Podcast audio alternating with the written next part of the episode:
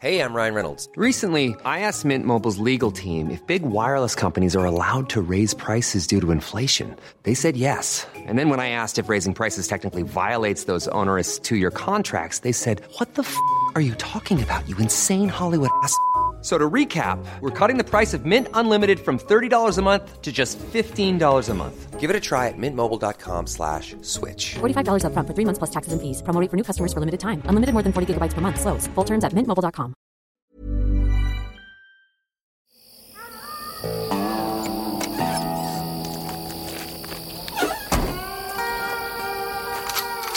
Die 100 besten Filme aller Zeiten.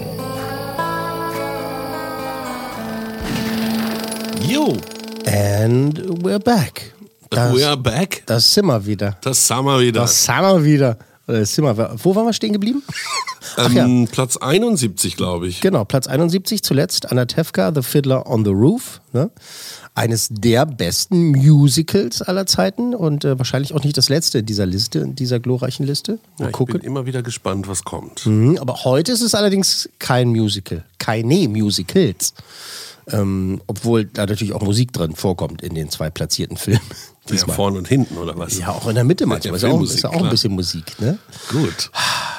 Wenn die beiden Plätze 70 und 69, bei denen wir jetzt nun angekommen sind, wenn die etwas verbindet, dann ist es vermutlich ein knackiges äh, What the f ein WTF, wie man so schön sagt. Äh, ein WTF-Gefühl, das Mensch nach dem Schauen der jeweiligen Meisterwerke verspürt. Ähm, ich habe vorhin kurz überlegt, ah, welcher Film ist das? Und dann fiel es mir wie Schuppen von den Augen. Der erste, der gleich kommt, der hat mich nachhaltig äh, wirklich, da war ich richtig fertig danach, weil der so starke Bilder hat und Ja. natürlich auch im Background des Landes gesehen sehr interessant ist. Absolut. Und äh, mir geht es genauso, dass der mich eine ganze Weile beschäftigt hat. Auch eine ganz bestimmte Szene ist einfach hängen geblieben. Ähm, haben diese beiden Filme ansonsten Verbindungen? Na, mal sehen oder hören. Ja, bin ich So. gespannt, wie du da eine Verbindung herführen wirst, aber wahrscheinlich gibt's eine. Sei gespannt, Herr Mayer. bin ich. Wie ich das mache. wie ich das so mache. Also, auf Platz 70. Ne? Jetzt hast du es schon angesprochen. Das hat was mit äh, Historie zu tun. Es geht um den spanischen Bürgerkrieg. Äh, es geht um Fantasie, es geht um Horror. Es ist ein Drama. Es ist Guillermo del Toros Pans Labyrinth. Tadam. Aus dem Jahre 2006. Es ist die Geschichte des Mädchens Ophelia, die mit ihrer hochschwangeren Mutter 1944 aufs äh, nordspanische Land zieht, um dort beim brutalen, äußerst brutalen Stiefvater zu leben. Und ja, dessen Hauptaufgabe besteht darin, republikanische Rebellen aufzuspüren. Und diese extrem schwierige und beängstigende Situation sorgt dafür, dass die kleine Ophelia immer mehr in eine ja, düstere Fantasiewelt flüchtet, die bevölkert wird von äh, mystischen, von mythischen und äh, vor allem auch nicht nur teilweise, sondern ganz viel furchteinflößenden Wesen und äh, Kreaturen. Ja, meine Damen und Herren, Guillermo del Toros Pans Labyrinth. Hier mal der original deutsche Trailer und zwar ist das jetzt nur Atmo und Musik und so ein toller Erzähler dazu, bitte. In dunkler Zeit, die ohne Hoffnung schien, lebte einst ein kleines Mädchen, das nur Zuflucht finden konnte in einer alten Legende, die es wieder zum Leben erwecken wollte.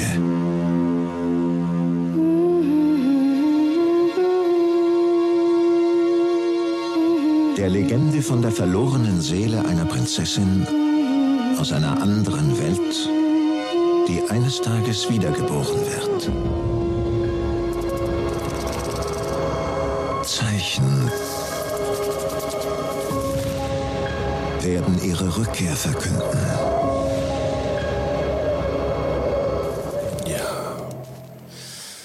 So, Herr Mayer. Also es spielt ja in Spanien ja. und ähm, es spielt zwar in den 40er Jahren, also das heißt ähm, Zweiter Weltkrieg, aber ich glaube, es ist auch eine Adaption an Francos Regime, denke ich mal. Ne? Und ja, man weiß gar nicht, was es ist. Ist es ein Horrorfilm oder ist es eine Fabel oder ein Sinnbild eben für Unterdrückung? Ähm, es spielt mit ganz vielen verschiedenen Emotionen und es ist sehr gelungen. Ja, das, das ist Untertreibung. Äh, wie ich oder beziehungsweise viele andere Leute auch finden. Äh, auf jeden Fall ist es gelungen. Ich habe den damals in London das erste Mal gesehen mit unserem Showfreund Amir Sufi. Und äh, da weiß ich noch, dass wir erstmal aus dem Kino kamen und gedacht haben, so, äh, äh, was war da jetzt, was war denn da jetzt gerade los? Das ist schon ein sehr, sehr, sehr beeindruckender Film, äh, sehr verstörend auch. Und es gibt, wir sprechen ja jetzt gleich im Detail darüber, über über die sogenannten Fun Facts, wobei Fun, ja, ist natürlich immer relativ, aber es sind halt interessante Fakten. Und äh, es gibt halt eben diese eine Szene, in der dieser Stiefvater, ne, dieser General, äh, diese Rebellen da aufgespürt hat und dem einen, sagen wir es mal, wie es ist, eine Flasche ins Gesicht drückt, ja, jetzt mal so äh, salopp ausgedrückt. Und das, äh, das sind so Bilder, die wird man nie wieder los. Ne? Ganz Also gruselige Bilder. Ich muss auch sagen, du weißt, ich gucke keine Horrorfilme. Diesen Film habe ich mir mal angeschaut, weil ich finde, der ist ähm, in einem anderen Genre zu finden. Es ist kein Horrorfilm, Mhm. Nein, kein sondern Horrorfilm. Ein, es ist ein Fantasy-Psychothriller. Ja, gut, ja, ja, genau, ja, ja, Drama, ne, und äh, äh, eben, äh, diese Anlehnung an, an diese realen oder reellen Horrorszenarien, die es halt gegeben hat ähm, äh, zu Kriegszeiten, ob es jetzt der spanische Bürgerkrieg war oder eben halt der Zweite Weltkrieg an sich, ne, was da alles mit einspielt. Ähm, also, Erstmal das Allerwichtigste. Es kommt in diesem Film kein einziger Pan vor. Muss, muss man auch mal sagen. Ähm, das Labyrinth des Faunus, ja, also der Faun, ja, der Faunus ist ja römische Mythologie und der Pan ist äh, griechische Gottheit und ähm, beide Figuren sind sich wirklich sehr ähnlich, ne, muss man halt sagen. Also in, in der Ge Beschreibung, wie der Faul aussieht und äh, wie der Pan aussieht. Aber Del Toro, der war sich damals bewusst, dass zum Beispiel in den USA ähm, Pan, also diese Figur der Pan, bekannt ist. Der Faun aber eher nicht. Und deswegen hat er gesagt, okay, der Film heißt im Original ne, El Laberinto del Fauno, ne, das Labyrinth des Faunus. Aber er macht daraus für, für den Rest der Welt sozusagen äh, den Pan, weil das eine bekanntere Figur ist und weil die sich halt ähnlich sehen. Obwohl es halt faktisch komplett falsch ist. Es kommt in dem Film kein Pan vor. Gut. Gut. Gehst du d'accord? Die äh, Inspiration zu diesem titelgebenden Faun kommt äh, tatsächlich aus Del Toros Kindheit. Und da hat er immer mal wieder so einen Traum gehabt, dass der Faun äh, in seinem Zimmer auftaucht. Dass der da irgendwie steht, äh, kommt wohl hinter einer Uhr vor oder sowas war der Traum. Und äh, vor dem hatte der kleine Guillermo keine Angst, sondern den fand der faszinierend und hat dann eben beschlossen, den Jahre später um, eben auch nicht als rein böse oder irgendwie auch nur rein gut äh, zu präsentieren ne, ähm, oder zu porträtieren. Das ist halt so eine Figur, ist, weiß man nicht so genau, ist das jetzt was Böses, ist das was Gutes? Weil er eben äh, dieses, dieses Ding gesehen hat in seiner Jugend, in seinem Zimmer. Ich glaube auch, dass der da aufgetaucht ist. Ich, kann, ich kann mir das vorstellen. Aber eben, dass er eben halt äh, ihn so jetzt dargestellt hat. Co-produziert ist der Film von äh, Oscar-Gewinner und äh, Del Toro-Kumpel Alfonso Cuaron, ne, der ja auch schon aufgetaucht ist hier bei uns in unserer Liste. Und der Cuaron war fest davon überzeugt, dass Del Toro einen Oscar dafür gewinnen würde und äh, später oder gleich bald mehr dazu. Ähm, während der Vor- und der Hauptproduktion gab es immer wieder Angebote aus Hollywood die den äh, spanischen Film, also es war eine komplett spanische Produktion, die den lieber auf Englisch drehen lassen wollten. Also die haben dem richtig viel Kohle geboten und haben gesagt, Mensch, Guillermo, äh, du hast doch Blade 2 gemacht und so, jetzt wollen wir mal gucken hier, da, steckt doch ein bisschen Hitpotenzial dahinter, aber mach das Ding auf Englisch, wir geben dir noch mehr Kohle dazu, ein paar Millionen. Und er hat aber gesagt, äh, nein, No, das war eine gute Idee. Weil Ja, ich glaube, sonst wäre was ganz anderes mal rausgekommen. was ganz anderes. Ja, eben, das ist auch das Problem gewesen, oder das ist die Angst, die äh, Del Toro hatte, dass eben dann äh, die amerikanischen Pfuscher da hinkommen oder dazukommen und eben drumrum pfuschen in seiner Vision, seine Natürlich. Geschichte, sein Buch, sein, sein Film, seine Regeln, basta. Also hat er gesagt, nee, ich mach das und behaltet mal euer Geld. Dabei, da kommen wir zum nächsten Faktum, äh, hätte er das Geld echt gut gebrauchen können äh, weil das Budget äh, wirklich mächtig überzogen wurde. Er hat da wirklich seine Ideen gehabt und die Leute haben gesagt, okay, ja, mach mal Guillermo, aber das kostet ein bisschen was. Er so, ja, das kriegen wir schon irgendwie hin. Und ähm, letztendlich hat er dann auf seine äh, Regisseurgage verzichtet, um das Projekt äh, zu finanzieren. Er hat gesagt, hier, die, was man da normalerweise bezahlt, kommt durch die Gewerkschaften was auch immer, Ja. wie das funktioniert, hat er gesagt, äh, will ich gar nicht haben und äh, auch sein äh, Produzentenhonorar. Mhm. Denn er hat ja auch noch produziert und auch sein Kumpel äh, Alfonso Cuaron, der hat auch gesagt, ey, das wird super, ich will auch kein Geld dafür haben, äh, nimmt mal meine Gage, also das, was ich da eigentlich gekriegt hätte, äh, prozentuell, das, äh, äh, das nimmt mal bitte fürs Budget. Und ich glaube, das hat sich aber durchaus für ihn ausgezahlt, weil er dadurch sich auch einen unglaublichen Namen gemacht hat, nicht zuletzt auch in dieser Liste Mhm. erschienen ist mit diesem Film, der wirklich besonders ist. Absolut. Dann weniger aus Geldgründen, eher aus Qualitätsgründen hat Del Toro den Film äh, selbst übersetzt, beziehungsweise er hat die englischen Untertitel geschrieben. Persönlich. Also wird normalerweise wird ja eine Firma äh, dafür beauftragt, das kennt man ja auch immer, wenn man das hier in Deutschland sieht, ne? Untertitel von da, da, da, irgendwelche Leutchen oder Firmchen.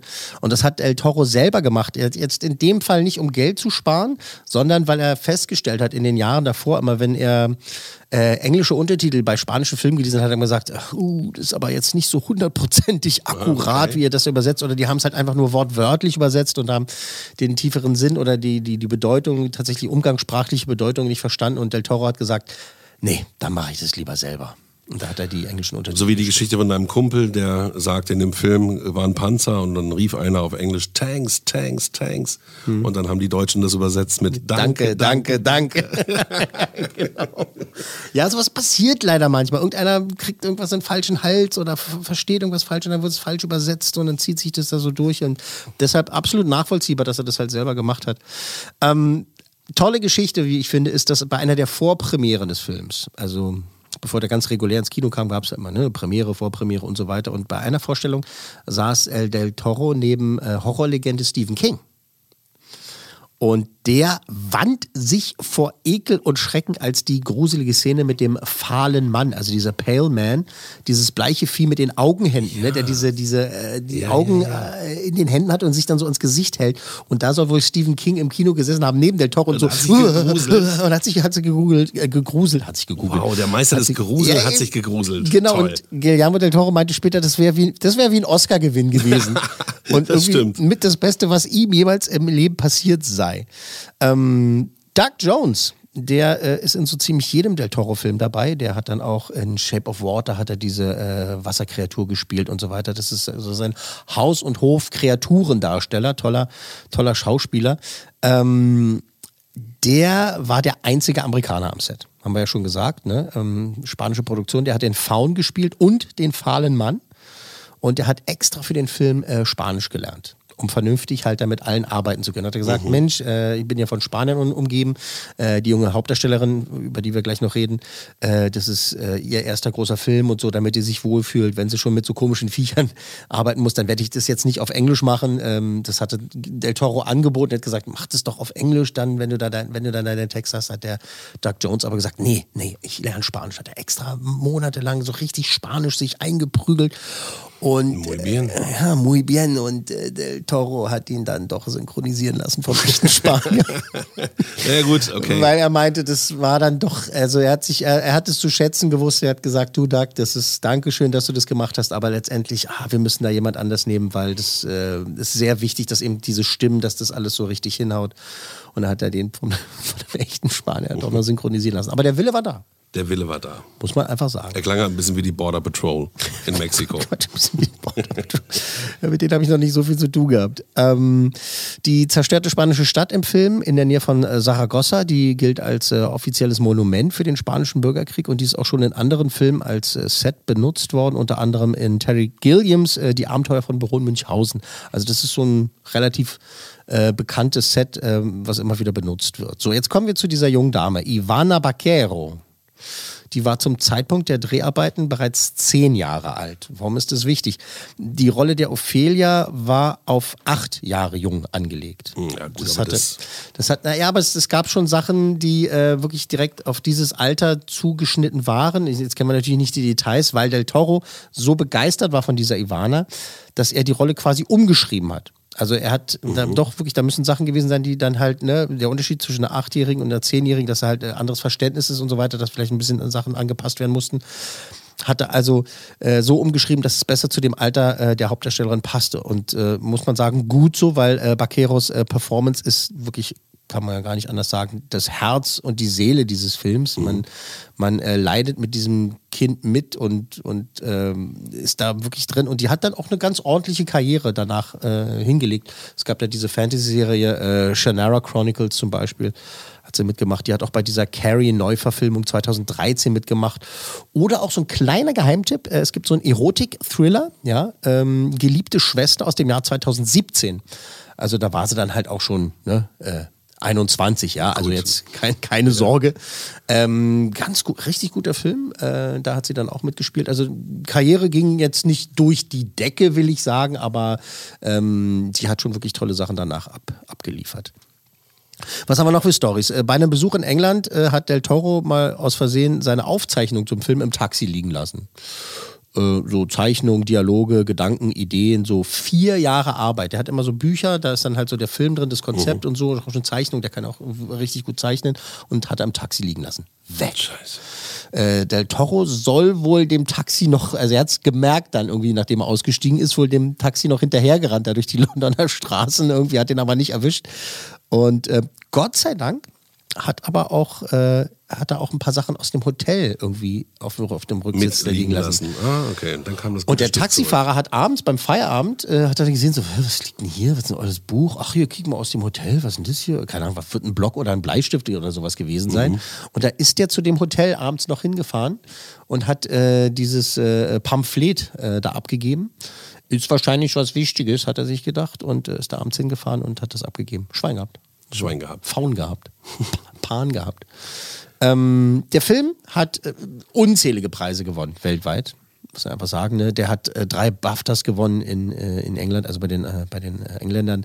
Der hat neun Ariel Awards äh, in Spanien gewonnen. Ariel, ich weiß nicht, wie, wie man das richtig spanisch ausspricht. Ariel. Ariel. Und äh, sieben Goyas, ne? Äh, der, der größte, wichtigste spanische Filmpreis. Äh, sieben Stück hat er da abgeräumt. Und äh, Oscars gab es letztendlich, und jetzt kommen wir dazu, äh, für die beste Ausstattung, die beste Kamera und das beste Make-up. Nicht für Del Toros Regie.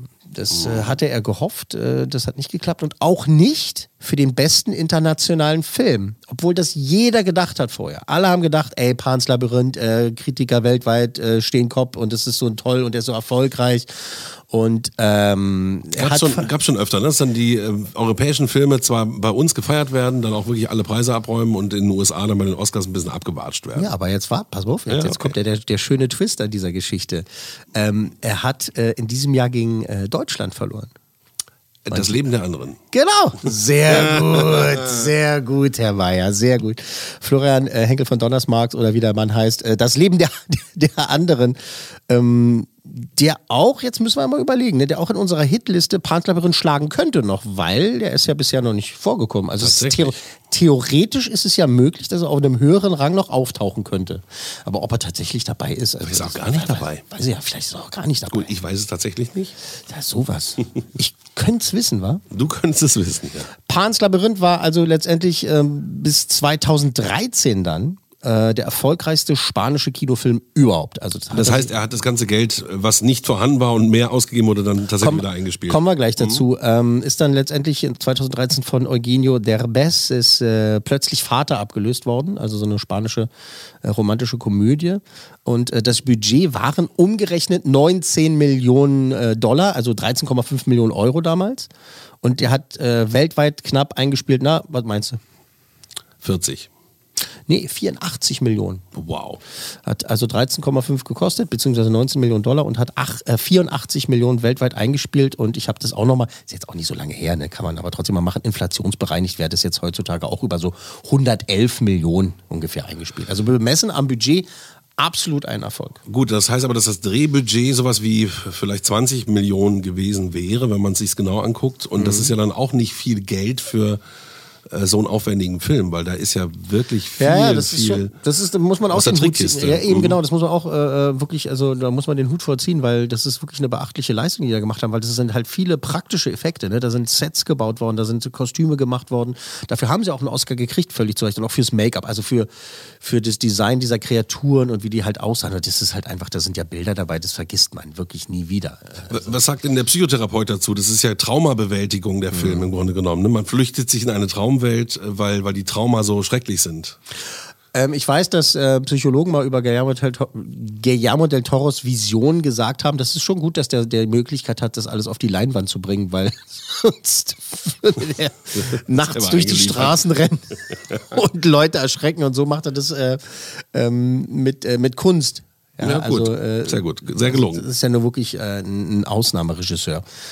Ja, und damit wären wir auch in diesem Fall schon durch. Unser Platz 70 bei den 100 besten Filmen aller Zeiten aus dem Jahre 2006, Guillermo del Toros Pans Labyrinth.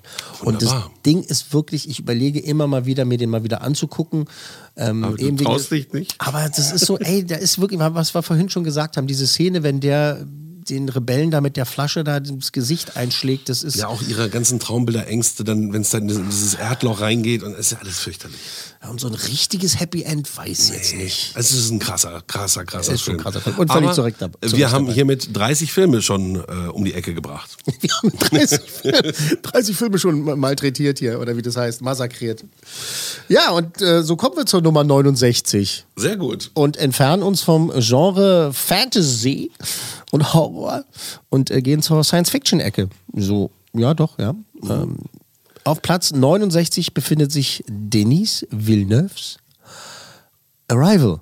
Aus dem Jahre 2016. Arrival, also auch einer der jüngeren Filme in unserer Liste. Das äh, Sci-Fi-Drama über die Linguistin Louise Banks, die eines Tages als äh, zwölf riesige außerirdische Raumschiffe an verschiedenen Orten der Erde auftauchen, vom US-Militär rekrutiert wird, um mit den Aliens Kontakt aufzunehmen und rauszufinden, was die hier wollen. Das Ganze wird dann zum gefährlichen Wettlauf gegen die Zeit, als äh, manche Fraktionen der Menschheit der Meinung sind, die Außerirdischen wollen uns was Böses. Wir hören mal rein in Denis Villeneuves Arrival. Acht Stunden nach der Landung gibt es noch keinerlei Hinweise auf einen Erstkontakt. Die Objekte sind mindestens 450 Meter hoch. Mama, was passiert jetzt? Ich weiß nicht. Weitere ähnliche Objekte sind überall auf der ganzen Welt gelandet. Dr. Banks, ich bin Colonel G.T. Weber. Wenn es um Übersetzungen geht, stehen Sie bei allen ganz oben auf der Liste. Ich habe etwas, das Sie für mich übersetzen müssen. Ist das. Nicht jeder ist solchen Erfahrungen gewachsen. Wann standen Sie das letzte Mal unter Stress? Zählt jetzt? Wir brauchen Antworten so schnell wie möglich. Was wollen Sie? Wo kommen Sie her? Bist du bereit?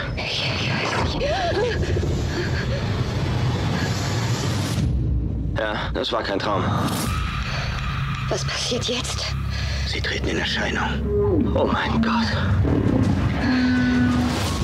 Wie viele? Wir sind eins von zwölf. In unserer Welt gibt es nicht den einen Anführer. Es ist nicht möglich, nur mit einem zu verhandeln. Wie klären wir Ihre Absichten? Ich gehe noch mal rein. Ich muss Ihnen wohl nicht sagen, dass Sie sich selbst in Gefahr bringen. Jetzt haben wir uns angemessen vorgestellt. Ihr müsst alle zusammen daran arbeiten. Schon lange nicht mehr gesehen. Aber du hast ihn gesehen. Ich habe ihn gesehen, aber es ist schon so lange her, dass ich nicht mehr die ganze Story auf die Ketten kriege. Und das ist das Ding. Wir sprechen auch gleich nochmal darüber, über den Erfolg oder wie der Film angekommen ist. Ähm, das ist. Der war auch erfolgreich, äh, gleich mehr dazu, aber es gibt immer noch Leute, die halt sagen, oh, den habe ich immer noch nicht gesehen. Ähm, es ist ein bisschen ähnlich wie die Geschichte mit Keanu Reeves, wo die Außerirdischen kommen und die Menschen quasi. Der Tag, an dem die Erde stillstand. Genau. Geht es in diese Richtung? N- Bitte nenn nicht beide Filme in einem Atemzug. Okay, alles klar. Bitte nicht. Also der mit Keanu Reeves ähm, ist so ein, ist so ein Popcorn-Kino. Also ist schon okay, fand ich gar nicht so schlimm, wie manche andere gesagt haben, aber das hier ist, das ist eine andere Liga. Ich würde sogar sagen, anderer Sport. Okay. Obwohl es im Prinzip natürlich dasselbe ist, außerirdische landen und man muss rausfinden, was sie wollen, weil das halt natürlich die nicht ankommen und äh, mit denen äh, Kisha Heli reden oder Aber geht es nicht um die gleiche Frage am Ende? Was wir für einen Raubbau mit der lieben guten Erde betreiben? Oder habe ich das falsch in Erinnerung? Ja, das ja, nein. Nein. Nein, nein, Gut, nein. okay. Dann kommen wir Nein, zum nein, Film. Ist, also das ist wirklich auch ein Film und das haben wir ja vorhin schon gesagt bei, bei, bei Pans Labyrinth. Das ist auch so ein Film, den, der also mich wirklich auch ewig lange beschäftigt hat. Vor allem, weil er mit Zeitebenen spielt. Und auch äh, von der Inszenierung her mit den Zeitebenen ein paar fiese Tricks drauf hat. Also ich habe ja gerade gesagt, es gibt immer wieder Leute, die ich treffe, die sagen, den habe ich noch nicht gesehen. Deshalb möchte ich jetzt in diesem Falle mit den Spoilern vorsichtig sein, weil der ja auch ne, relativ jung ist, dieser Film. Man hat noch die Möglichkeit, den wirklich nicht, und, äh, nicht gesehen zu haben und ungespoilt äh, sich den vielleicht reinziehen zu können. Und äh, deshalb so ein bisschen vorsichtig sein. Es gibt halt fiese Tricks in diesem Film. Äh, Es gibt tolle Essays darüber, wie äh, Denis Villeneuve äh, das so gemacht hat, wie er gearbeitet hat, weil dir wird etwas gezeigt. Und du siehst das und denkst, aha, das bedeutet das und das, die, weil die Stimmung auch von der Inszenierung so und so ist. Du nimmst etwas an und der Film tut einen Teufel, dir zu sagen, nee, nee, ist aber, es ist jetzt nicht, um Himmels Willen, nicht falsch verstehen. Das macht er schon mit voller Absicht, dass du etwas annimmst und falsch verstehst. Und ähm, dann, also du wirst manipuliert mit der Inszenierung. Ja, klar, das machen natürlich viele Filme, ne? Aber Ja, das ist doch gut. wenn es dann um Zeitebenen geht, ne, mit was wann spielt tatsächlich, ist es noch viel fieser. Das ist, was ich damit meine. Und ähm, dann gibt es so einen ganz bestimmten Zeitpunkt im Film, also als es dann zum Big Reveal kommt, ja, als dann dieser Twist gezeigt wird. Und ich weiß noch, wie das war in der, in der Pressevorführung, wie wir alle da sitzen und, das, und das Publikum wirklich äh, äh, alle fast gleichzeitig äh, nach Luft geschnappt haben. Dieses Was? Wie bitte? Und das weiß Aber- ich leider nicht mehr. Das Aber ich so habe doch, aber ich habe doch gedacht, und das hat ja nicht mal mit der, das ist das Fiese, das hat nicht mal ähm, mit der Hauptstory dann so viel zu tun. Du, es, der Film äh, läuft halt, ne? Die Geschichte wird erzählt, erzählt und denkst so, ah, das, äh, Ready to pop the question? The jewelers at BlueNile.com have got sparkle down to a science with beautiful lab grown diamonds worthy of your most brilliant moments. Their lab grown diamonds are independently graded and guaranteed identical to natural diamonds, and they're ready to ship to your door. Go to BlueNile.com and use promo code LISTEN to get $50 off your purchase of $500 or more. That's code LISTEN at BlueNile.com for $50 off. BlueNile.com code LISTEN.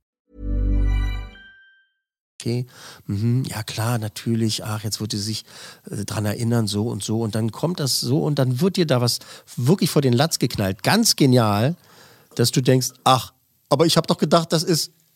Aber dann findest du raus, dass. Oh, ja, jetzt, wie gesagt, ich will Ja, nicht, nicht zu viel verraten. Das ist das wirklich genau. Und da kommt man aus dem Kino raus und ähm, fängt jetzt nicht nur an, äh, sich den Kopf zu zerbrechen wegen dieser, diesem Twist, den man da halt äh, vorgeworfen bekommt, sondern tatsächlich auch Wie sie es gemacht haben. na, nicht Ja, nur, nein, nein, nein, das meine ich gar nicht. Nicht nur, wie sie es gemacht haben, sondern tatsächlich, da wird eine Frage gestellt, die eigentlich, wenn ich sie jetzt laut ausspreche, auch schon wieder so eine Art Spoiler ist.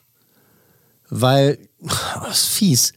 Ähm, für alle Leute, die diesen Film schon kennen, ihr, ihr wisst ja, was ich meine eigentlich. Also es geht darum, würde man bestimmte Dinge so tun, wenn man bestimmte andere Dinge wissen würde. Oh, das näher kann ich es jetzt nicht umschreiben, weil sonst wird es Gut. sonst wird's wirklich zu Wir wollen ja auch weiter noch neugierig auf diese Meisterwerke machen. Eben genau, ich, eben für die Leute, die ihn noch nicht gesehen haben. Also der Film basiert auf einer Kurzgeschichte, die heißt Story of Your Life, die Geschichte deines Lebens. Ähm, und diese Geschichte galt jahrelang als unverfilmbar. Die Rechte waren gekauft, ähm, das wurde aber ewig an diesem Skript rumgedoktert, ähm, bis das funktioniert hat, äh, verfilmbar war letztendlich. Und der Autor der Vorlage, Ted Chiang, der hat dann den fertigen Film äh, bezeichnet als wirklich großartige Adaption und äh, allgemein als großartigen Film. Der war sehr begeistert, auch äh, ob der Änderungen, die dann halt äh, vorgenommen wurden.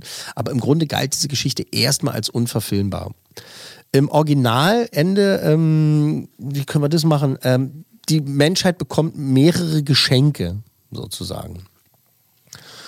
Im Originalende. Mehrere Geschenke. Im Film ist es letztendlich ein Geschenk, das die Menschheit äh, so bekommt. So eine, eine Sache.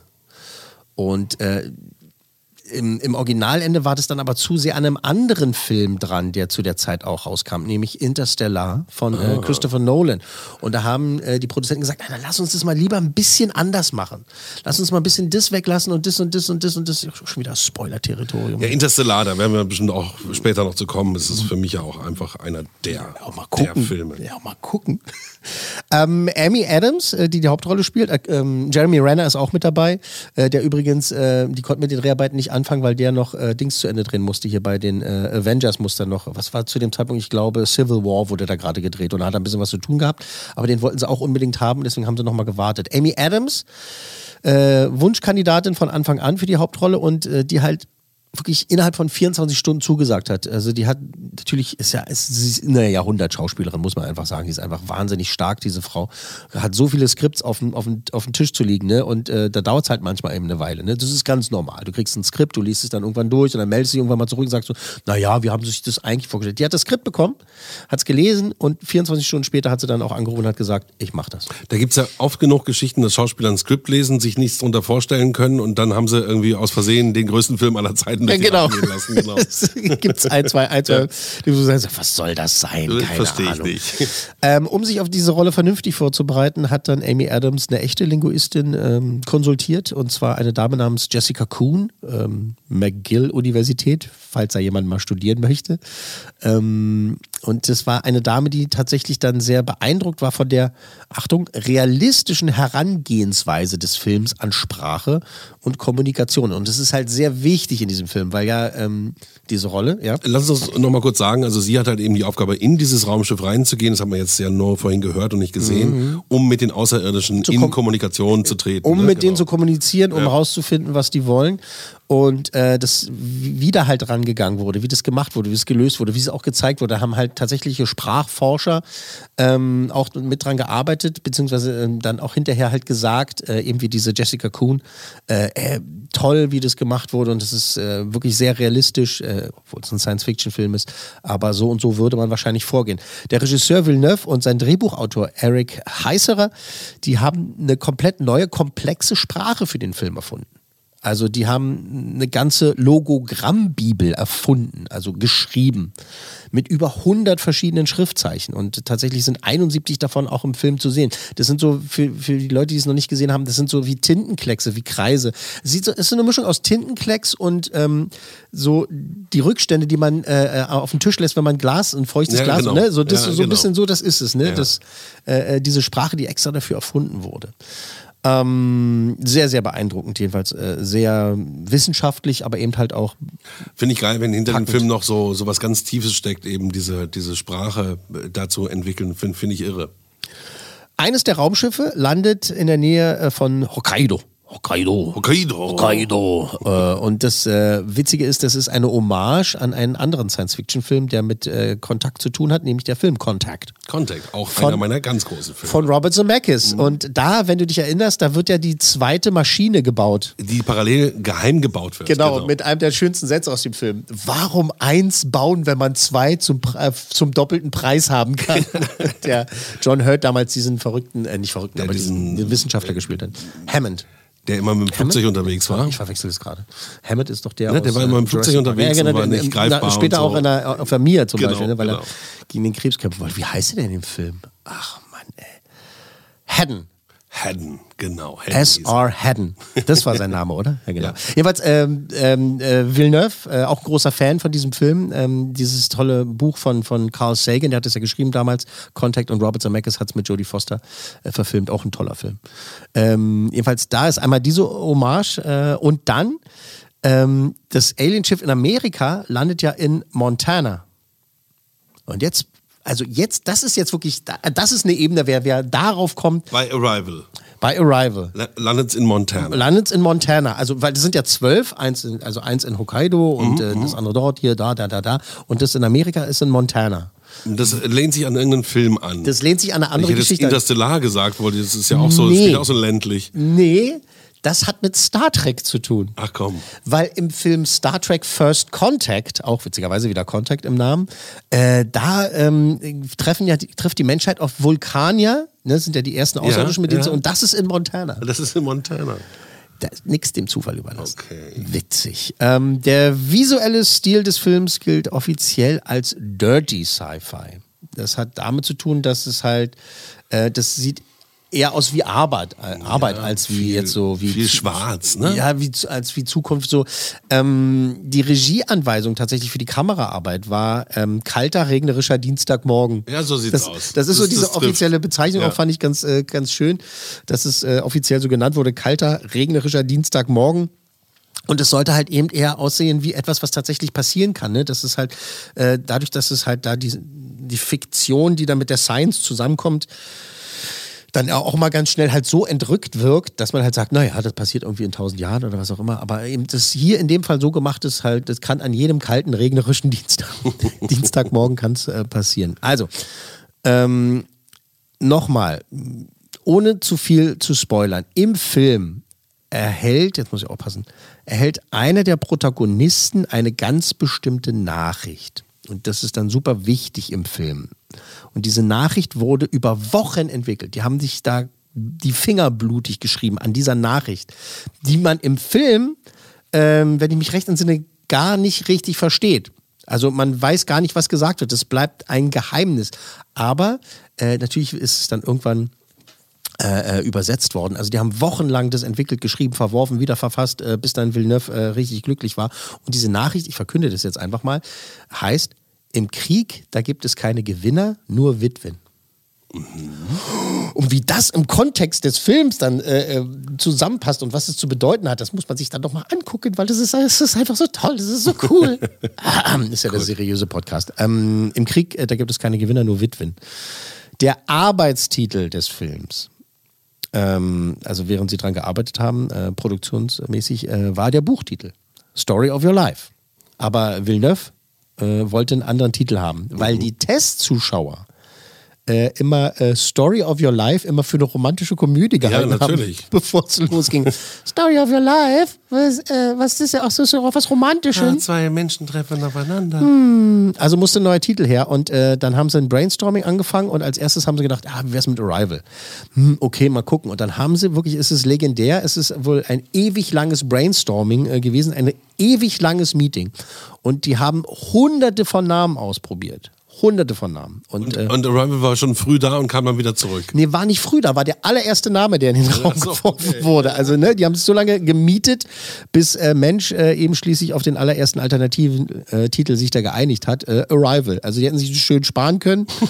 Weißt du, das ist ja typisch. Ne? Manchmal musste halt einfach, das kennt man ja, ne? tausend Redaktionssitzungen. Das ist dann der Anspruch, ne? Wo eigentlich, der dann eigentlich ist die erste Idee die beste gewesen, aber Meistens. irgendein Idiot im Raum sagt dann, Ja, nee, lass mal, mal ja, lass uns mal drauf, rum, drauf rumdenken. drauf umdenken, ganz toll. Okay.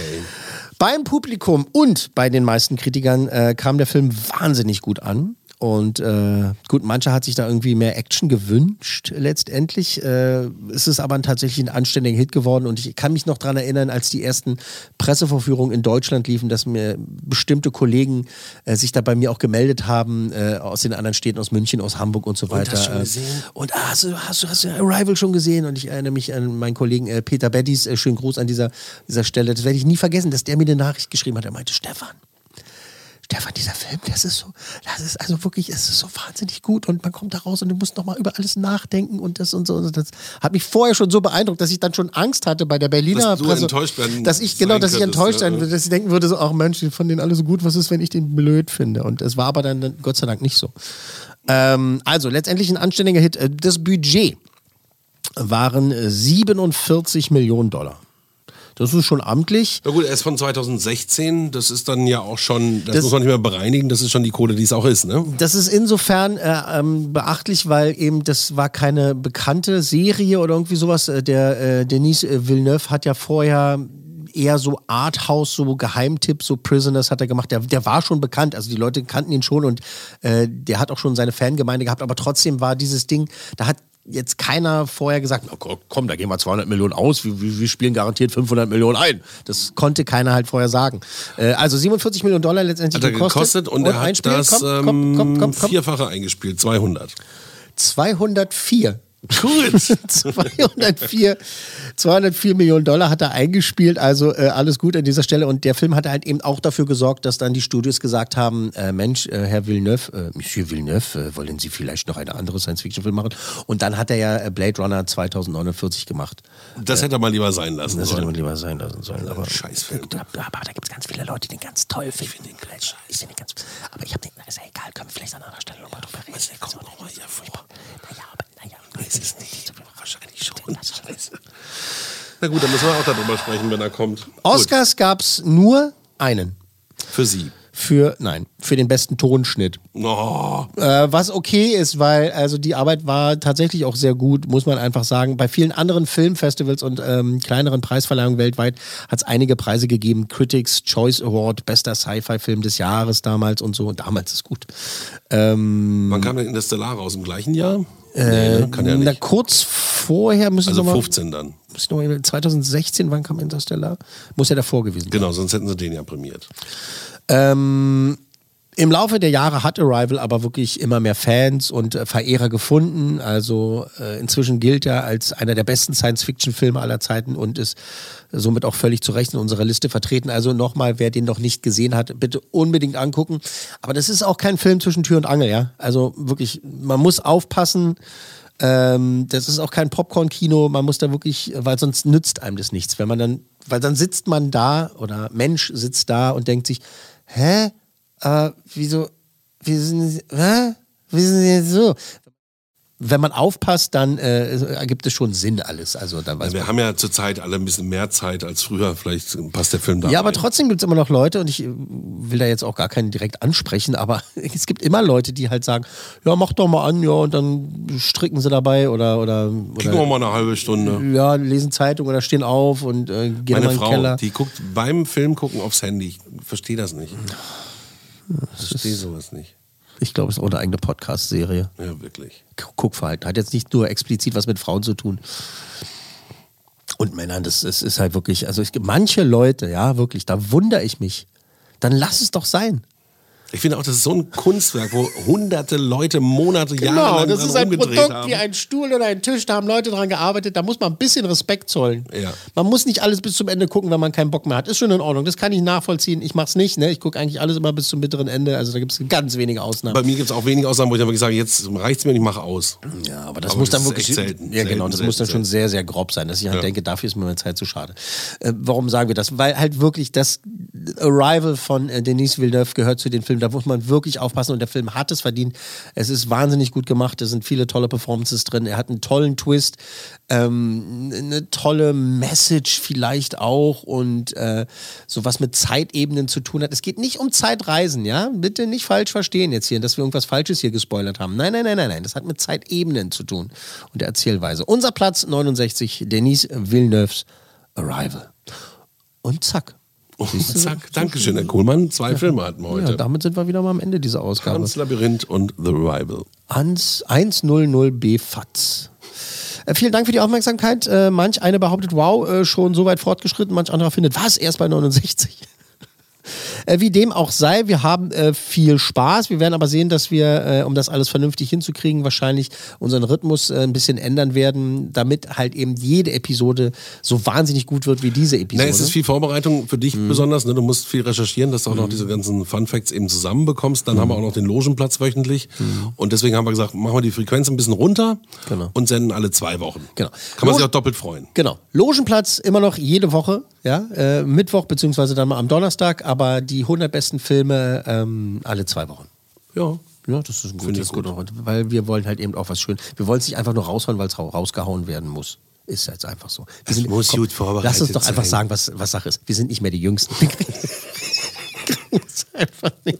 Wir kriegen, den seriösen Podcast einfach nicht mehr in dieser Frequenz hin. Also, äh, wir haben viel Spaß und wir freuen uns auch immer über die Fanpost, die so reinkommt, äh, wie zum Beispiel von Jonas aus Wien. Der hat mir geschrieben, dass er ohne uns gar nicht mehr einschlafen kann. Oh. Mm, ich nehme das jetzt einfach mal, mal als Kompliment. Oder, Herr Mayer? Das ist auf jeden Fall sehr nett. Äh, Finde ich auch. Schönen Gruß nach Wien an Ja. dieser Stelle. Ähm, Bitteschön. beim äh, nächsten Mal geht es dann um einen äh, britischen Film, einen Kultfilm, der die alte Hollywood-Garde damals in den 90ern ganz schön durchgeschüttelt, durchgerüttelt hat und noch heute aufregend, witzig, schrecklich, deprimierend und zugleich wahnsinnig cool ist. Das war die 100 besten Filme aller Zeiten. Eine Podcast 1 Produktion.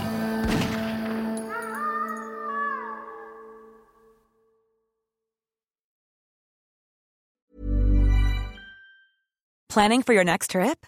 Elevate your travel style with Quince. Quince has all the jet setting essentials you'll want for your next getaway, like European linen, premium luggage options, buttery soft Italian leather bags, and so much more. And is all priced at 50 to 80% less than similar brands. Plus, Quince only works with factories that use safe and ethical manufacturing practices. Pack your bags with high-quality essentials you'll be wearing for vacations to come with Quince. Go to quince.com/pack for free shipping and 365-day returns. Even when we're on a budget, we still deserve nice things.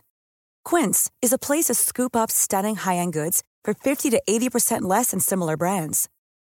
They have buttery soft cashmere sweaters starting at $50, luxurious Italian leather bags, and so much more.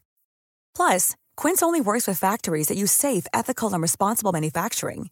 Get the high-end goods you'll love without the high price tag with Quince. Go to quince.com/style for free shipping and 365-day returns.